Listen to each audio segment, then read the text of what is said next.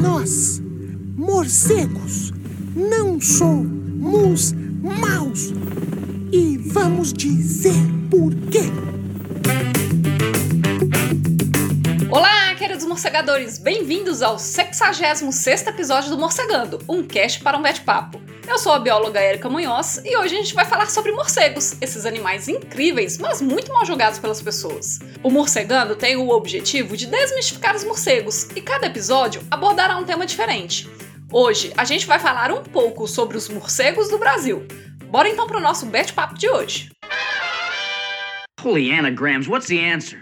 Essa semana eu abri lá no Instagram uma caixinha de sugestões de temas para o episódio de hoje e a morcegadora Jefa sugeriu pra gente falar um pouco sobre os morcegos brasileiros. E a gente tem várias coisas muito interessantes sobre esse assunto, então a gente vai precisar dividir o tema de hoje em dois episódios. Hoje eu vou apresentar só um geralzão sobre as famílias de morcegos que ocorrem no Brasil e as suas principais características. Já no próximo episódio, a gente vai falar um pouco mais sobre outros aspectos dos morcegos brasileiros. E para começar, é importante a gente falar sobre a riqueza de espécies. O Brasil é um dos países que tem uma das maiores diversidades de espécies de morcegos do mundo. Atualmente, nós temos 181 espécies conhecidas que ocorrem em território brasileiro, o que representa 23,5% das espécies de mamíferos conhecidos no Brasil. Mas o número de espécies de morcegos pode ser bem maior do que isso. E por quê? Um dos motivos é que há muitos anos o Brasil vem perdendo vários investimentos para pesquisa, especialmente nos últimos quatro anos. Então, se a gente não tem investimento em pesquisa, a gente também não tem como pesquisar. Então, provavelmente a gente tem mais do que 181 espécies, mas a gente ainda não sabe.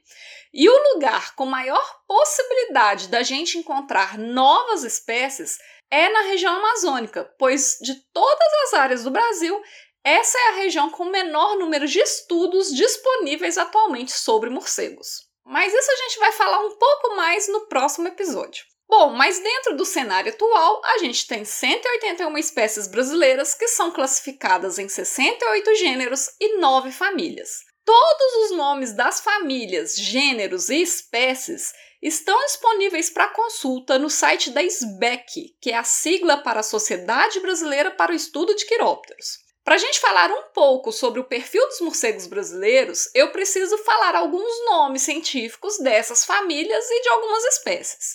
E aí, essas informações às vezes podem ser bem confusas, principalmente para quem não trabalha na área de biologia ou não trabalha na área com morcegos. Então, se esse for o seu caso, para poder te ajudar, eu sugiro que você abra o site da SBEC, vá lá no menu Comitê e acesse a lista de espécies. Lá as informações estão todas muito bem separadinhas pelos nomes e quantidades de cada família por espécie, tá bom? Pois bem, como eu mencionei, atualmente a gente conhece nove famílias de morcegos no Brasil. E eu vou começar falando por aquelas que têm menos espécies para que têm mais espécies. Então, empatadas em primeiro lugar, em menor número de espécies, a gente tem as famílias Natalidae e Furipteridae. Cada uma dessas famílias tem somente uma única espécie cada uma, que é a Natalus macrourus na família Natalidae e a espécie Furipterus horrens na família Furipteridae. Essas duas espécies se alimentam de insetos e são extremamente dependentes de ambientes cavernícolas. Além disso, elas são espécies bastante ameaçadas de extinção no Brasil, como a gente já discutiu um pouco no episódio 60.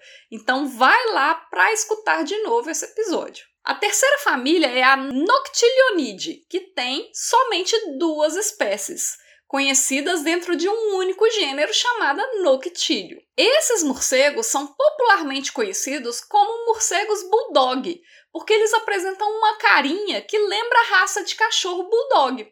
E não bastasse só essa aparência diferente, outra coisa muito legal também é que essas duas espécies são capazes de pescar. Isso mesmo, elas podem comer insetos e peixes. Para pescar, elas usam os pés para pegar pequenos peixinhos na superfície da água.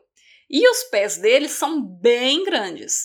Então eles vão vindo voando sob a superfície dos rios e dos lagos, e quando eles localizam um peixe lá na superfície, eles capturam esses peixinhos com os pés. Legal, né? A quarta família é a Mormopidae, e no Brasil a gente conhece quatro espécies que são classificadas dentro do mesmo gênero, que é o Pteronotus. E todas as espécies se alimentam de insetos. Esses morceguinhos também têm um rosto bem curioso, porque eles apresentam olhos bem pequenos e os lábios são bem grandes, com umas dobras. Sabe o que, que eles me lembram? Sabe aquelas pessoas que gostam de tirar foto fazendo biquinho ou fazendo aquela boca de pato? Então, eu recomendo bastante que você procure fotos aí do gênero para você entender o que eu tô falando. Aliás, já adiantando, eu vou indicar novamente o blog e as redes sociais do Roberto Leonan. Ele é um biólogo especialista em morcegos e ele tem um trabalho de fotografia muito legal em que ele apresenta nas suas redes sociais no blog chamado Morcegos do Brasil.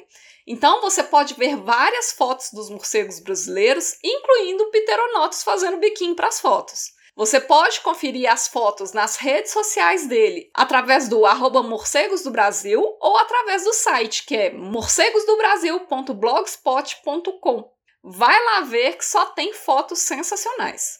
A quinta família é a Tiropteridae, que compreende atualmente cinco espécies conhecidas no Brasil, todas pertencentes a um único gênero que é o Tiroptera. Todas as espécies do gênero se alimentam de insetos e a característica marcante da família é a presença de discos adesivos na base dos polegares e dos pés.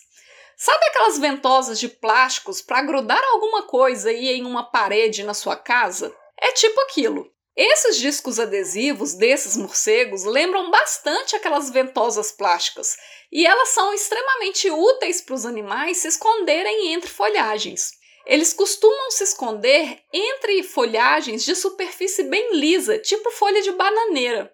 Então, eles utilizam esses discos adesivos para conseguir se fixar na superfície das folhas, e aí eles não caem dessa folha. A sexta, sétima e oitava família são de morcegos que também se alimentam de insetos e que algumas espécies podem ocorrer em áreas urbanas com mais frequência. Elas são a família Embalunoridae, que tem 17 espécies conhecidas no Brasil, compreendidas em 7 gêneros. A família Vespertilionidae, que tem 26 espécies no Brasil, descritas em 5 gêneros. E a família Molocidae, que tem 32 espécies no Brasil, descritas em 8 gêneros. Dentre essas três famílias, a que ocorre com mais frequência em áreas urbanas é a família Molocidae.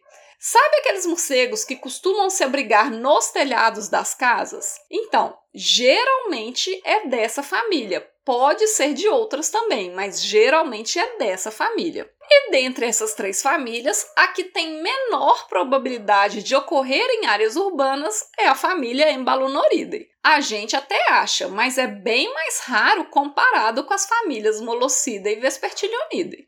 E a nona e última família é a Philostomidae, que é de longe a família mais diferente quanto aos hábitos alimentares. Essa família é caracterizada pela presença de um apêndice no nariz chamado de folha nasal, que leva esse nome porque lembra de fato o formato de uma folha. E por isso o nome da família é Philostomidae, que vem de folha. Nessa família são conhecidas no Brasil 93 espécies classificadas em 43 gêneros.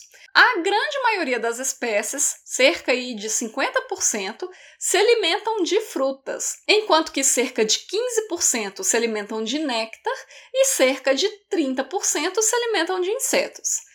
A gente ainda tem cerca de duas ou três espécies que são carnívoras, ou seja, elas podem se alimentar de pequenos vertebrados, como pequenos anfíbios, pequenos lagartos ou até pássaros, e a gente também tem três espécies que se alimentam de sangue, que são os morcegos hematófagos, e que a gente já discutiu aqui em vários episódios anteriores, como por exemplo os episódios 8, 35 e 40. Então vai lá conferir de novo informações sobre os morcegos hematófagos. Acho que com esse resumão sobre as famílias, deu para começar a entender sobre a diversidade de espécies no Brasil e como que ela é grande, tanto do ponto de vista morfológico quanto alimentar também. E no próximo episódio a gente vai explorar um pouquinho mais algumas outras informações, como por exemplo sobre a distribuição desses morcegos no Brasil. Mas antes de finalizar o episódio de hoje, eu quero recomendar algumas coisas. Para quem quiser saber mais sobre os morcegos brasileiros,